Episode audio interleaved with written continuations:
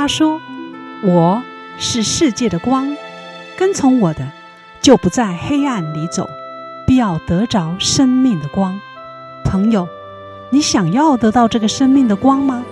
欢迎收听十二时之声。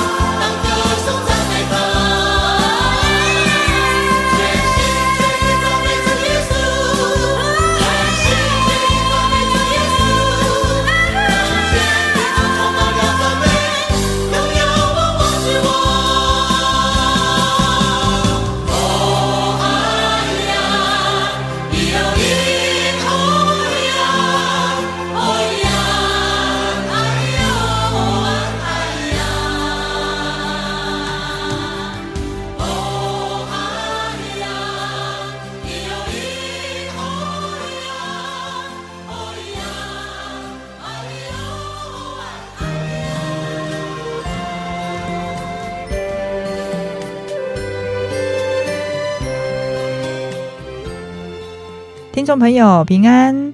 非常欢迎您再次收听每周六早上八点到九点在 FM 八八点三长隆之声所播出的十二时之声。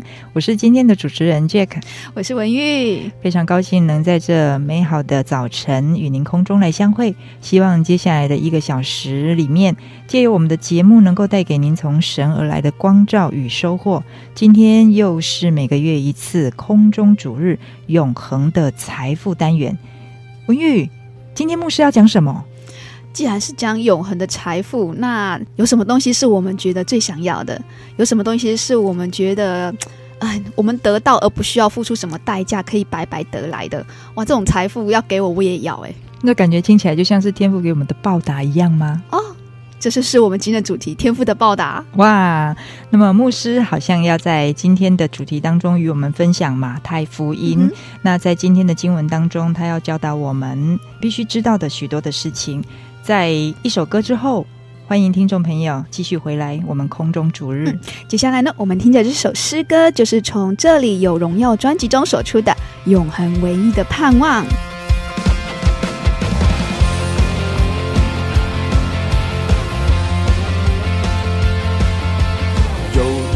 真神，他名字叫耶稣，他来到这世界上，为要救赎你。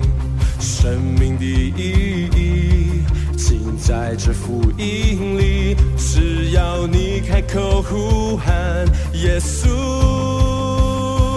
耶稣是生命，一切问题的解答。耶稣是生命，一切黑暗的亮光，将忧伤变为喜乐，将惧怕变为力量。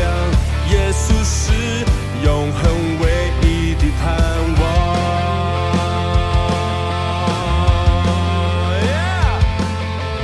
有一位真神，他名字叫耶稣。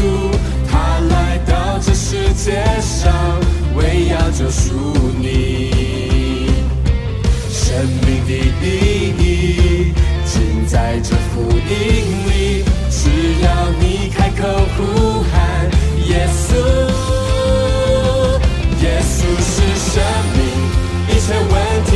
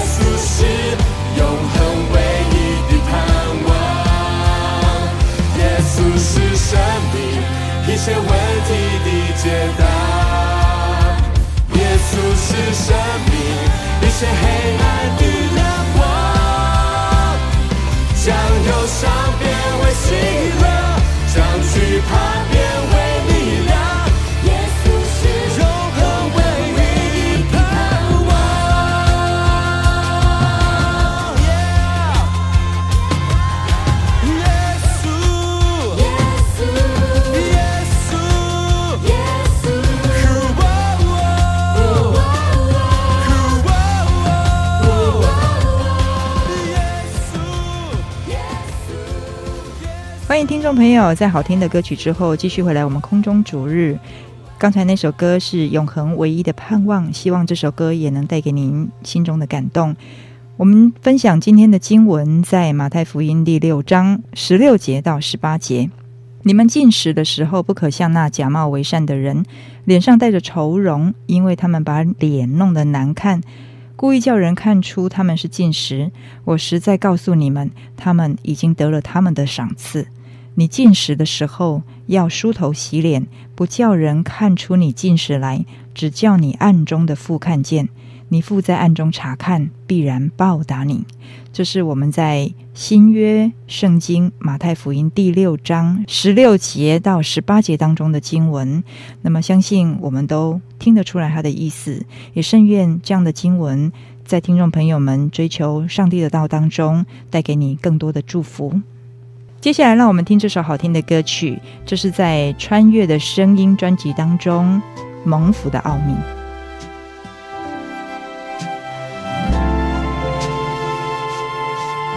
当我全心相信，把你摆在第一，你的美善和心事，叫我欢呼惊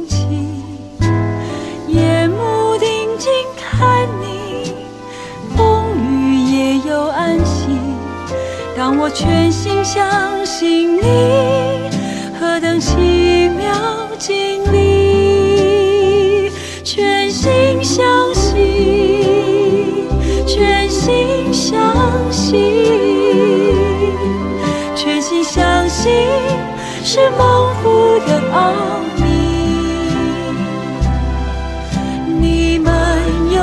智慧，你满有能力。当我全心相信，何等奇妙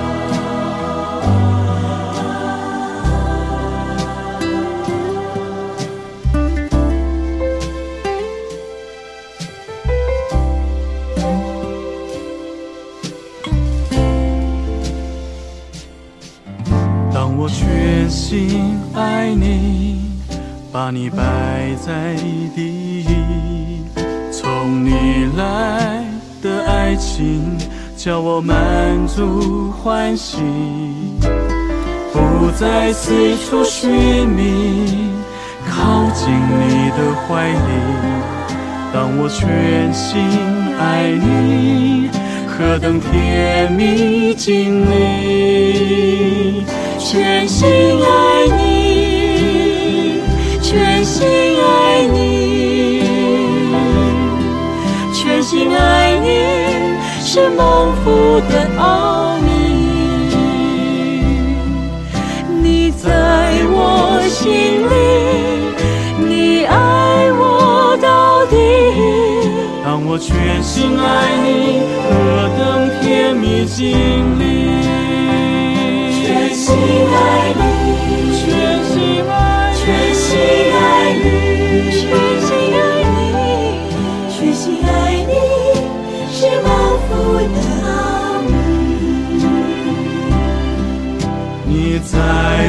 我心里，你爱我到底。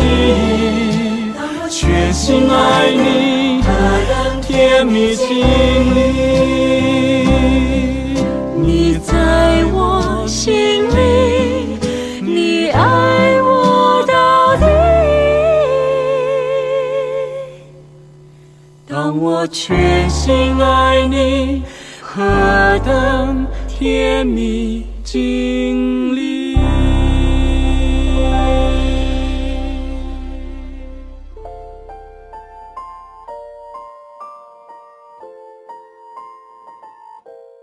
十二时之声的听众朋友，大家平安，我是黄凤明牧师。那我今天要跟大家思想的一个题目就是。天赋的报答啊，那天赋呢？当然，耶稣教导我们认识上帝，上帝就是我们天上的父亲，所以让我们称上帝是天父啊。那天父的报答，那什么是报答呢？啊，就是当有恩情的时候，你就要去报答人家，或者是用今天就是像啊投资啊，你就会得到啊一些投资的一种投资的效率，或者是一种益处啊。那我们今天想的是天赋的报答，就是你做什么事啊，那上帝会很高兴，而且呢会对你有所赏识。那在马太福音呢啊，就是记载耶稣开始出来传福音的时候，第五章、第六章、第七章啊，记载耶稣的讲道内容，就是他的山上宝训。那其中耶稣有讲到天赋的报答，那表示你做这三件事情呢，会得到天父的赏识，就是天父上帝喜欢三件事。第一件事就是施舍啊，第二件事就是祷告，第三件事就是进食啊。那我们先来思想施舍啊。那马太福音第六章第一节，耶稣说：“论施舍，说你们要小心，不可将善事行在人的面前，故意叫他们看见。若是这样，就不能得到你们天父的赏赐了。所以你施舍的时候，不可在你面前吹号，像那假冒为善的人在会堂里和街道上所行的，故意要得人的荣耀。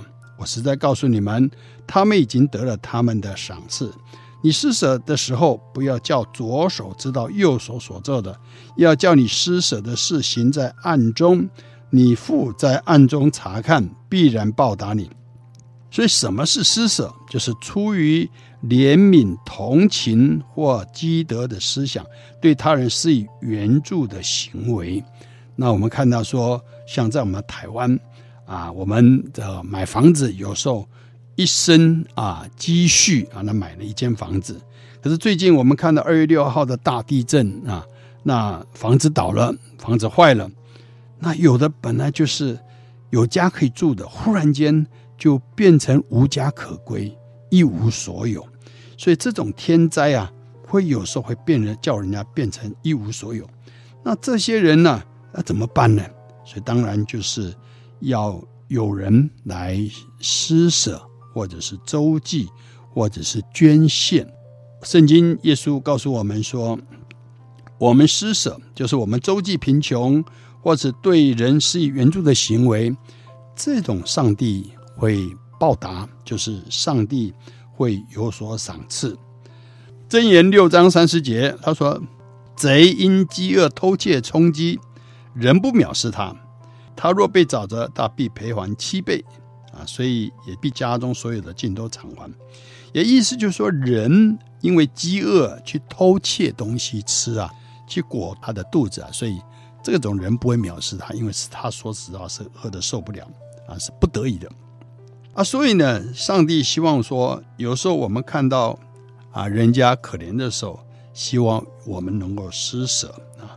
箴言十一章二十四节说：“有施散的，却更增添；有吝惜过度的，反致穷乏。”箴言十一章二十五节：“好施舍的，必得丰裕；滋润人的，必得滋润。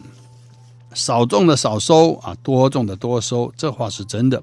好，所以意思就是说，我们施舍其实就是种下一个善事的果子，那将来我们是可以收成的。好，那我们看到圣经里面啊，保罗呢，他在哥林多后书啊讲到，就是施舍钱财或周济贫穷，他的仁义存到永远。那初代教会呢？我们知道福音呢是从耶路撒冷啊传出来，那耶路撒冷就是福音的起头，因为耶稣呢他在耶路撒冷啊，哥哥他被钉十字架，死后三天复活，门徒啊在五旬节被圣灵充满，开始向外传福音，所以教会开始是在耶路撒冷，可是后来耶路撒冷的教会受到逼迫，基督徒。到四散啊，基督徒就散开了，那然后把福音啊带到各地方去。后来这些福音呢传到外邦人，就是传到犹太人以外的外邦人去。后来教会呢在外邦人的地方兴旺起来，例如说在安提亚啊，那安提亚的教会兴旺以后，这些外邦人的教会兴旺，可是呢，耶路撒冷的教会呢，不但受逼迫，后来呢，在哥老丢啊皇帝的年间呢，遇到饥荒啊，这是先知雅加布曾经预言啊啊，果然呢，那个时候就饥荒，所以耶路撒冷的基督徒变成很穷乏，很穷啊。那保罗当时呢，向外传福音的时候，他一方面传福音，其实他也是一方面去募捐，去帮助耶路撒冷的基督徒啊。所以呢，在他的书信里面。我们看到他除了很热心传福音以外，其实他是去向外邦人的基督徒去募款，来帮助啊耶路撒冷的基督徒啊。所以呢，在他的书信里面呢，就讲到施舍的事情啊。所以施舍是教会生活的一部分。所以在教会里面常常。啊，有时候我们会交换讲台，或者是有人来报告啊，有人有什么需要的时候啊，需要我们教会去关心的时候，所以其实施舍奉献呢，是教会生活的一部分。那也是因为这样子呢，会得到上帝的赐福。箴言二十二章九节说：“眼目慈善的，就必蒙福，因他将食物分给穷人。”箴言二十八章二十七节说：“周济贫穷的，不致缺乏。”阳为不见的，必多受咒诅啊！箴言十九章十七节说：“怜悯贫穷的，就是借给耶和华，他的善行，耶和华必偿还。”意思就是说，我们帮助贫穷人啊，就是像借钱给上帝一样。那他的善行啊，耶和华必替他还钱的意思啊。好，这里面我们要想的一个问题就是人的赏赐跟天赋的报答。什么是人的赏赐呢？就是你做善事的时候，就故意叫人家看见。譬如说，今天啊，有时候我们去周济贫穷的时候，故意叫媒体来拍啊，然后在新闻报道的时候就播出来说：“哦，你看那个人啊，他捐了多少钱，他做了多少善事。”那人家就说：“哦，他是个大好人啊，他哇，他真的是很慷慨。”那这种就是被人家来赞赏鼓励，这就是人的赏识。人会说他是一个好人。可是呢，耶稣教导说，我们施舍呢，就左手做的不要让右手知道，要去暗中去做，才会得到天父的报答。所以耶稣强调善事不要故意宣扬，要在暗中来做，才能得到天父的报答。也许你做的没有人知道，但是上帝在看啊，上帝在看，所以上帝看了，他就会赏赐。会施恩，会祝福。当然，上帝的赏赐有时候我们这一代也许得不到，可是呢，上帝的赏赐会眷顾或是施恩给后代的子子孙孙。所以，我们讲的耶稣讲的说，天父的报答，也就是意思是这样子的啊。所以，古代我们看到常常看到门帘里面常常有写说。啊，积善之家必有余庆啊！意思就是说，这个家庭呢、如果常常做善事，周济贫穷，这个家里面常常有喜乐的事情可庆祝的事情，必有余庆。其实那个意思跟圣经的教导是不谋而合，是一样的啊。好，所以上帝呢，希望我们去施舍，因为确实在我们的社会当中。有人不信啊，不是他贫穷，不是因为懒惰，而是因为受到天灾，比如说地震或者其他什么事情，忽然间一无所有了啊。但是呢，这时候会唤起别人的怜悯同情，或者是叫我们去帮助他。那这时候，圣经告诉我们，耶稣告诉我们说，施舍你就是要去帮助他，而且呢，要暗中的帮助他。然后你就是好像替上帝去帮助他一样，因为上帝是爱啊，是上帝爱世人，所以上帝也叫我们去做这样的事情，就是你暗中去做，那天父看到了，暗中上帝看到，上帝常要看，那上帝就必然报答你。这就是耶稣呢第一个讲到啊施舍啊，那第二个呢是耶稣对祷告的教导，祷告。我们看到祷告，我们相信啊，每种宗教都有叫讲祷告啊，所以我们相信啊，每种宗教都有祷告啊，就是啊，向他所信的神啊祷告祈求啊。那我们看到耶稣呢对祷告的教导啊，马太福音第六章五节说：“你们祷告的时候，不可像那假冒为善的人，爱站在会堂里和十字路口上祷告，故意叫人看见。我实在告诉你们，他们已经得了他们的赏赐。”你祷告的时候，要进你的内屋，关上门，祷告你在暗中的父，你父在暗中察看，必然报答你。啊，你们祷告不可像外邦人用许多重复话，他们以为话多了必蒙垂听。你们不可效法他们，因为你们没有祈求以前，你们所需用的，你们的父早已知道了。所以，什么是祷告？祷告就是和看不见的神说话。就是祷告啊！那从圣经看到，我们记载说，第一个祷告呢是创世纪四章二十六节，就是赛特，就是亚当的儿子赛特又生了一个儿子，名字叫以挪士。那时候人才求告耶和华的名，就是到人堕落以后第三代就开始人开始祷告神，向神祈求啊。好，所以。啊，古代我们中国人说啊，穷则呼天啊，就是遇到困难的时候啊，我们自然就会祷告啊，就会祷告。所以古代我们中国人在遇到困难的时候说“苍天呐，天呐”，那意思其实就是祷告的意思啊。所以呢，我们看到就是人遇到困难呢，就向神祷告。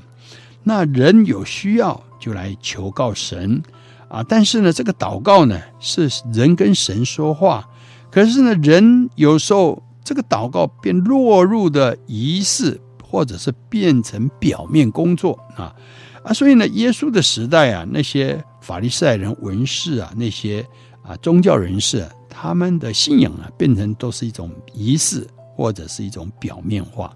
但是耶稣教导真正的祷告是在暗房里的祷告，在密室里与神面对面，倾心吐意。和神诉说你心里面的话，如此呢，就能够得到上帝的报答。我们的上帝是垂听祷告的上帝啊。那祷告呢，当然分成公祷还有私祷。什么是公祷？就是一群人一起祷告啊，这叫公祷。那什么叫私祷？当然，当然是就是你私下去祷告的生活啊。那我们看到，有时候我们有个人的需要，所以。我们就可以到神的面前。那祷告呢？上帝是无所不在，其实在什么地方都可以祷告。就是当你将你的需要排列在神的面前，你都可以来亲近神，而且神也应许我们亲近他，他就亲近我们。什么时候你觉得你有需要，你就可以用谦卑的心来到神的面前。你祷告的时候啊，神。就垂听了我们的祷告，所以其实祷告呢，啊，就是很简单、很容易的，就是你向神来诉说你的需要，那这就是祷告啊。那我们刚才讲说，祷告是倾心吐意，就是把你心里面的话不能向人说的，你可以向神来诉说，那上帝呢，都会垂听。我们每一个人的祷告。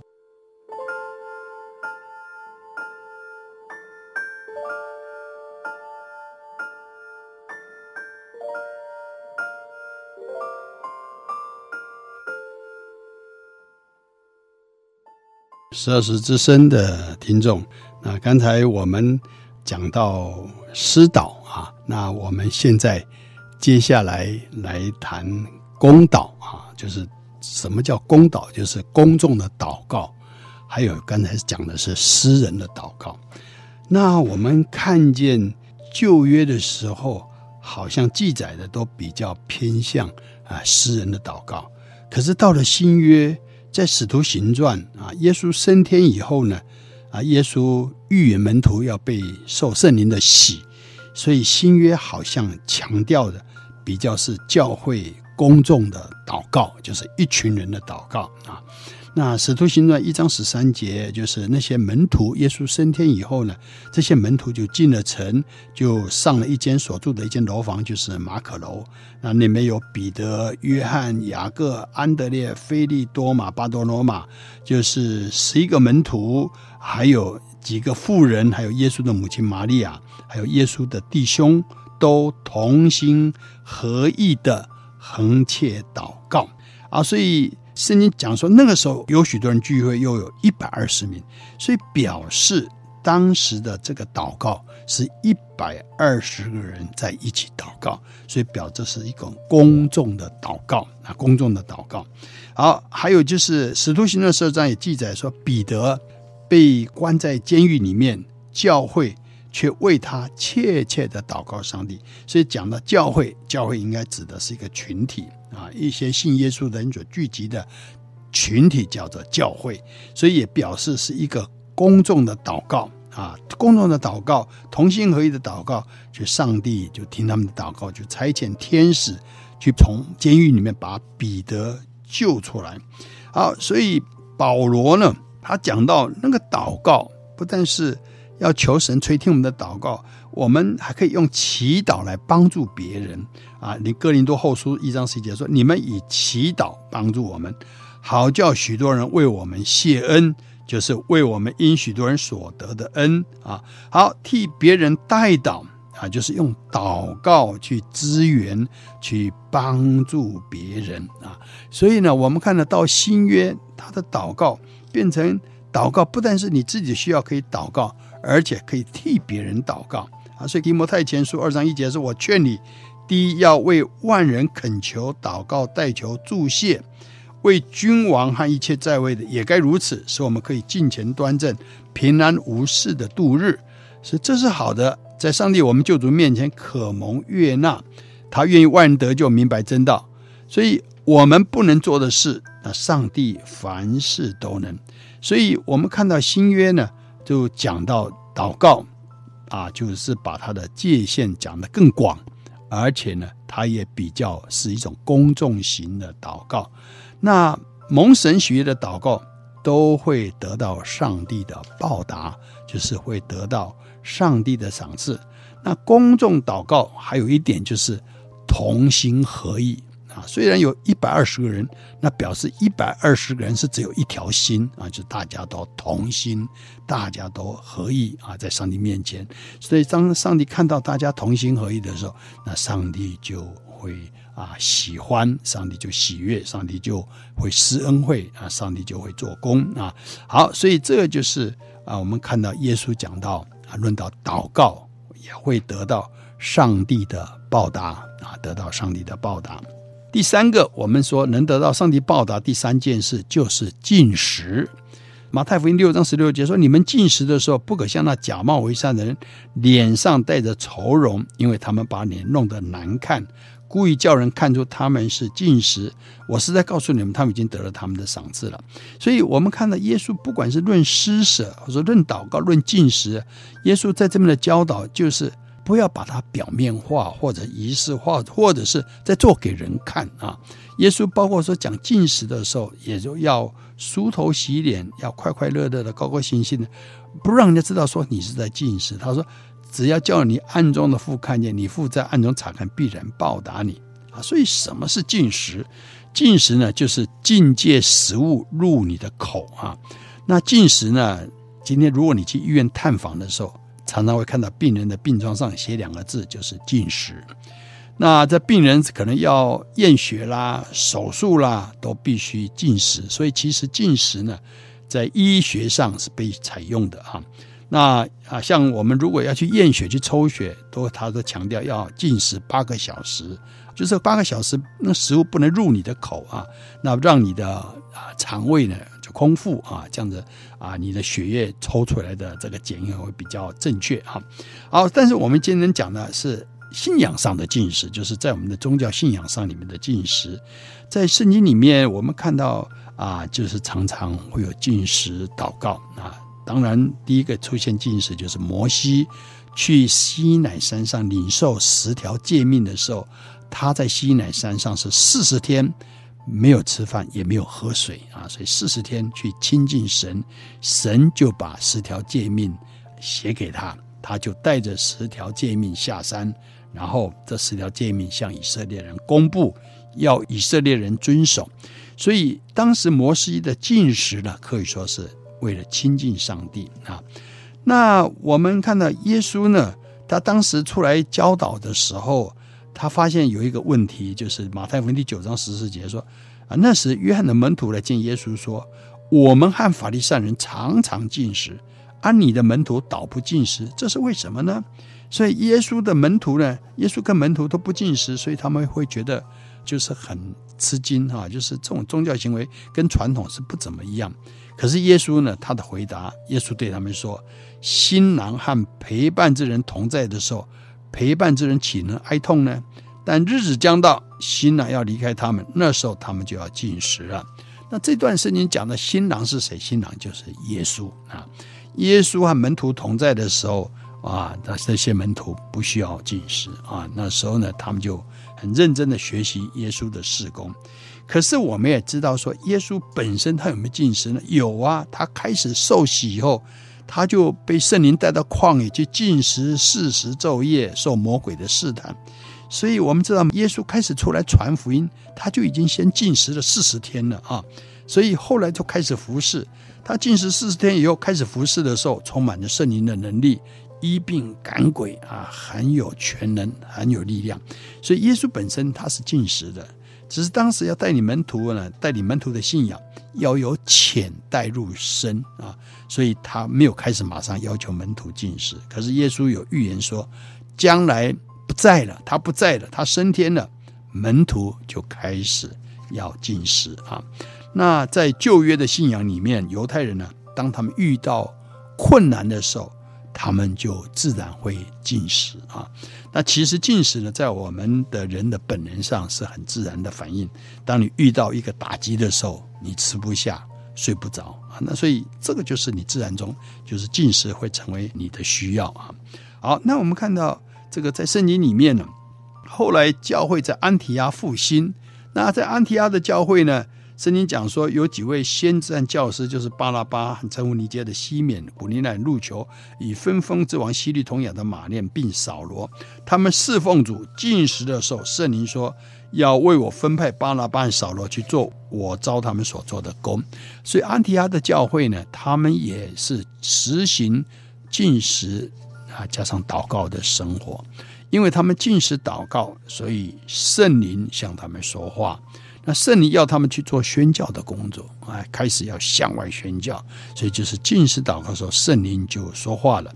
那圣灵呢，是我们知道，我以基督教所信的上帝就是三位一体的上帝，就是圣父、圣子、圣灵啊，三位一体的上帝。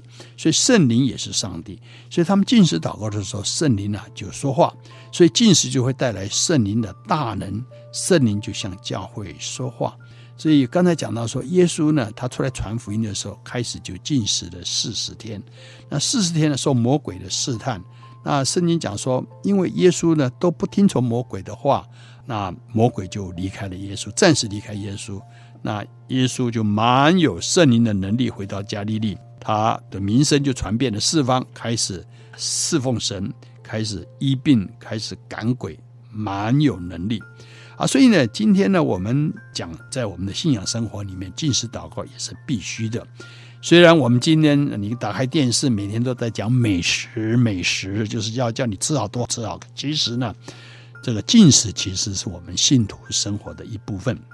在箴言里面也说到说啊，东西啊，你肚子饿的时候，那东西会显得很好吃。你常常进食啊。啊，你常常肚子饿的时候，那不好吃的东西会变得很好吃，这才是真正的美食啊！啊，所以呢，我们信徒呢，其实在我们生活当中要常常进食祷告，要被圣灵更新，重新得力，我们才能完成主所交托的大使命啊！所以啊，在提多书三的五节说，他便救了我们，并不是因为自己所行的义，乃是照他的怜悯，借着重生的喜和圣灵的更新。啊，圣灵就是上帝借着耶稣基督，我们救主厚厚浇灌在我们身上的。进食加上祷告，我们会被圣灵浇灌，被圣灵充满。这是上帝给我们的报答。路加福音十一章十三节说：“你们虽然不好，尚且知道拿好东西给儿女，何况天父，岂不更将圣灵给求他的人吗？”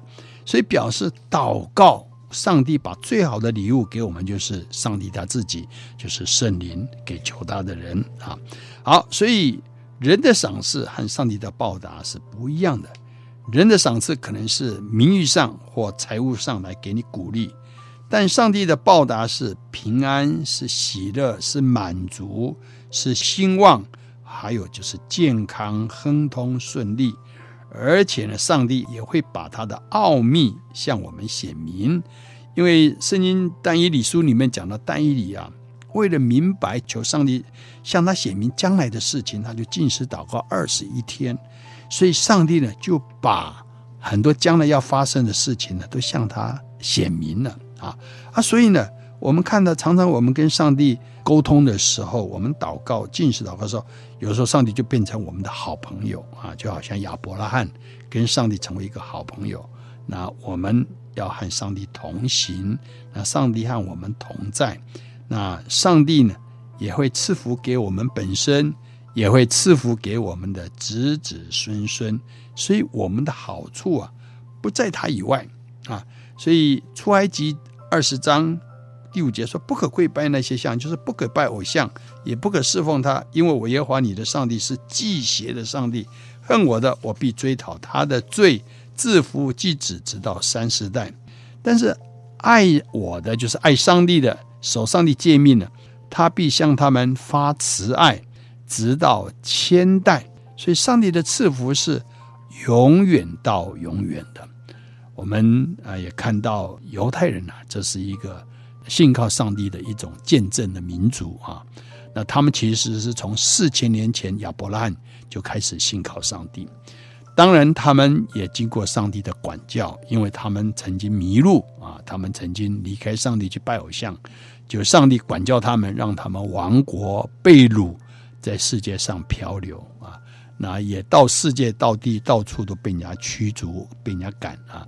第二次世界大战，希特勒杀了六百万的犹太人，所以犹太人呢、他们啊吃尽了苦头。可是犹太人呢、你会发现他们非常的聪明。今天很多的科学家，很多得诺贝尔的奖金的，很多都是犹太人，就是他比其他的民族都更聪明。这原因在哪里？就是原因，他们四千年前，他们的祖先就开始跟随上帝，信靠上帝，守上帝的话。所以，我们从这里看到说，上帝赐福给他们啊，而且呢，现在他们复国了啊，他们的国歌里面说，我们的土地。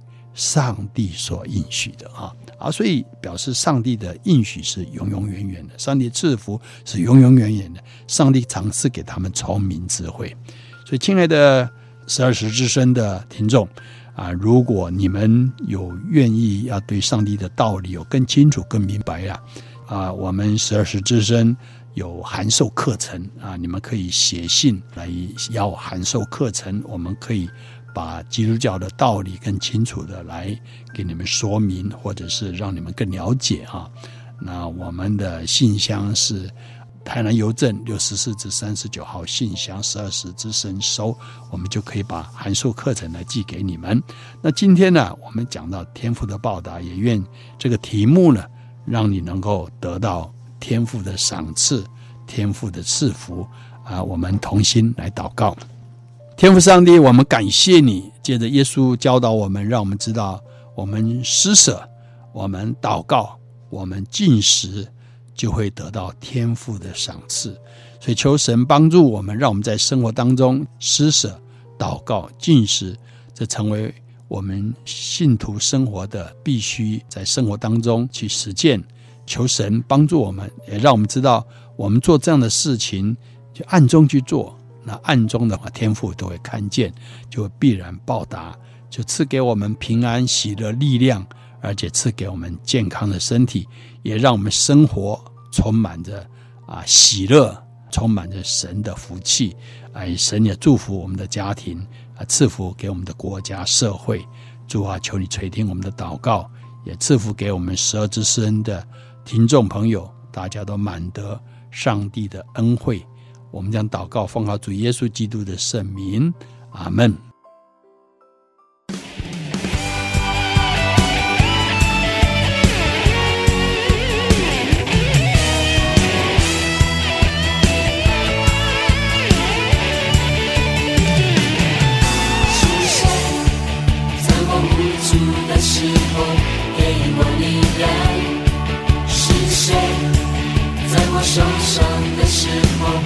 你解了我是谁在我痛苦的时候给我安慰是谁在我灰心的时候重燃希望那一位给我力量并一直我的那看不见的双手是爱我的耶稣，那慈祥安慰，别重燃了希望。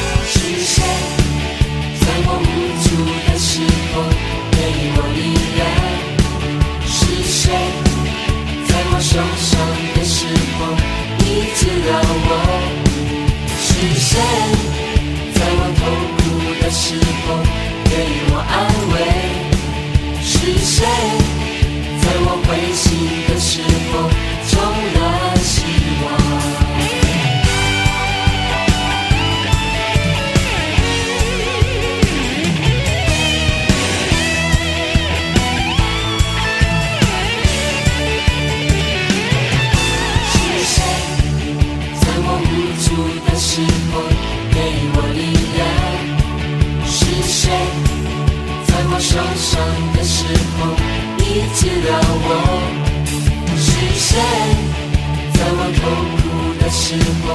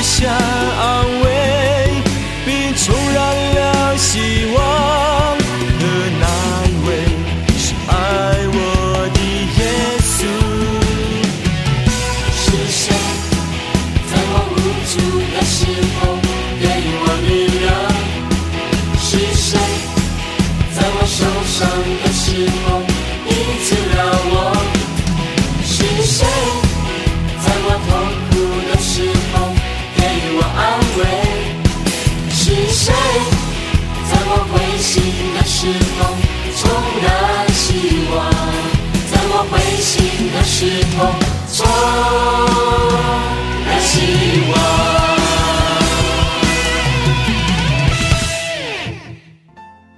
听众朋友，您现在收听的是《十二时之声》，我是今天的主持人文玉，我是 Jack。嗯，今天呢，在空中主日中啊，我们黄牧师跟我们分享了永恒的财富，让我们真的体会到什么是真正的保障。刚刚听的那首歌呢，是从《呼吸你的爱》专辑中出的。是谁？那是谁在我最无助、受伤、痛苦、灰心的时候，燃起我生命中的希望呢？啊，在歌词中说到，他说是那一双看不见的双手，有钉痕的双手，耶稣医治了我，重燃了我们生命的希望。所以，我们想，什么才是天父给我们最美的礼物？我们想要的是什么？那刚才黄牧师有跟我们分享哦，就是。哦，从圣经中我们来看天父的报答，天父喜欢我们什么？神给我们的东西，他需要我们白白的领受。那在这个领受当中，有几样我们要注意的哦。对呀，这天父喜欢的三件事情，我们把它做到了，自然就能够得到天父的报答。第一件事就是施舍，第二件事情就是祷告，第三件事就是进食喽。这些在牧师的讲道当中都很清楚的为我们来讲解，让我们知道说怎么样做是合神心意的。怎么样做，还可以真正去寻求到上天一直以来要赐给我们的？我们不需要去汲汲营营、费尽心思去用着人的方法去寻求那一些，只要照着经上所教导我们的，把这三件功夫做好了：施舍、祷告、进食。那么，照着上帝的心意去做这三件事情。天赋的报答就要白白赏赐给我们。来来来，问一下文玉，上帝他喜悦我们怎么施舍啊？刚刚牧师走的，你还记得吗？嗯，我想哦，做好事情，我们每一个人都是我们的责任，每一个人都也觉得应该要做。但是天赋特别要我们去做这个施舍的时候，是看在需要的地方以外，而且是做在暗中的。意思是说，我们不是为了要得到别人的。赞赏不是要得到别人的掌声，我们才去做。那做的意义在哪里？我们的心态不对了。神他看的是我们的内心，不是只是看我们外面所做出来的，是吧？没错，就是现在很流行的一句话，要态度正确，心态要正确。对，那做到态度正确了，合神心意了，上帝自然就会赏赐给你啊，真是很棒。那么。我们祷告的时候要怎么样祷告呢？最好的地方又在哪里呢？嗯、再说一次，神还是喜欢看我们的内心呢、哦。我们内心的态度，我们心态是不是正确？我们祷告是向神求我们真正需要的，然后跟神有这样亲密的一个关系。所以不需要在众人面前说我有祷告哦。你祷给谁看呐、啊？或是祷告的词语要很漂亮。对哦，在圣经里面哦，最短的一句祷告文就是彼得他跟耶稣说：“神啊，救我！”很简单。哦那耶稣就把他从大水中拉拔上来，哦，这样的祷告神都垂听。所以祷告就是我们内心真实的呼求，而不在于我们的言辞的美丽，也不在于我们一定要做的多的敬虔的外表给人看，说哦，我们是正在祷告或我们在做什么。只要我们内心真实的跟神呼求我们真正的需求，然后在这个祷告过程中，我们可以跟神建立这样的很亲密的良好关系，这不是很美吗？对呀、啊，像经上就教导我们了，他说。呃，故意把脸弄得难看啦，叫人看出来是进食是祷告啦。其实呢，他们都已经得到了他们的赏赐了。圣经上就已经很清楚地教导我们：你越是不让人看见，越是只让天父看见。天父是暗中察看的神，他一定报答你。真是好美，觉得心里面很开心。这样的祝福，我们只要好好的把这三件事情都做好了，神的恩典就来。那么，再问最后一个问题：为什么我们基督徒要常常进食，要常常祷告呢？这就是我们刚刚有分享了，就是必须要跟神建立这样子很亲密的关系。我想，我们的阿爸天父，我们耶稣基督，他不是在远远的地方让我们就是这样拜他而已。他希望在我们生命中，成我们生命中每一个时刻都与我们同在的一位上帝。所以，我们可以透过祷告，可以通过进食来更亲近、更明白自己有多么需要有耶稣他的祝福在我们生命中。有什么样的祝福是？不需要我们付出什么代价的，是白白得来的，而且是我们得到之后还不怕他失去的，就是从神而来的祝福。真是好感谢赞美神呐、啊！其实我们的上帝不只是我们的上帝而已，他一直都希望跟我们成为好朋友，嗯，一直都希望我们跟他能够一直同行。这样的上帝真的太棒了。对啊，所以我们一直很希望能够在节目当中哦，把这一位最棒最好的朋友耶稣基督介绍在给我们听众朋友认识哦。是的，非常。常希望听众朋友能够一起来认识我们的上帝。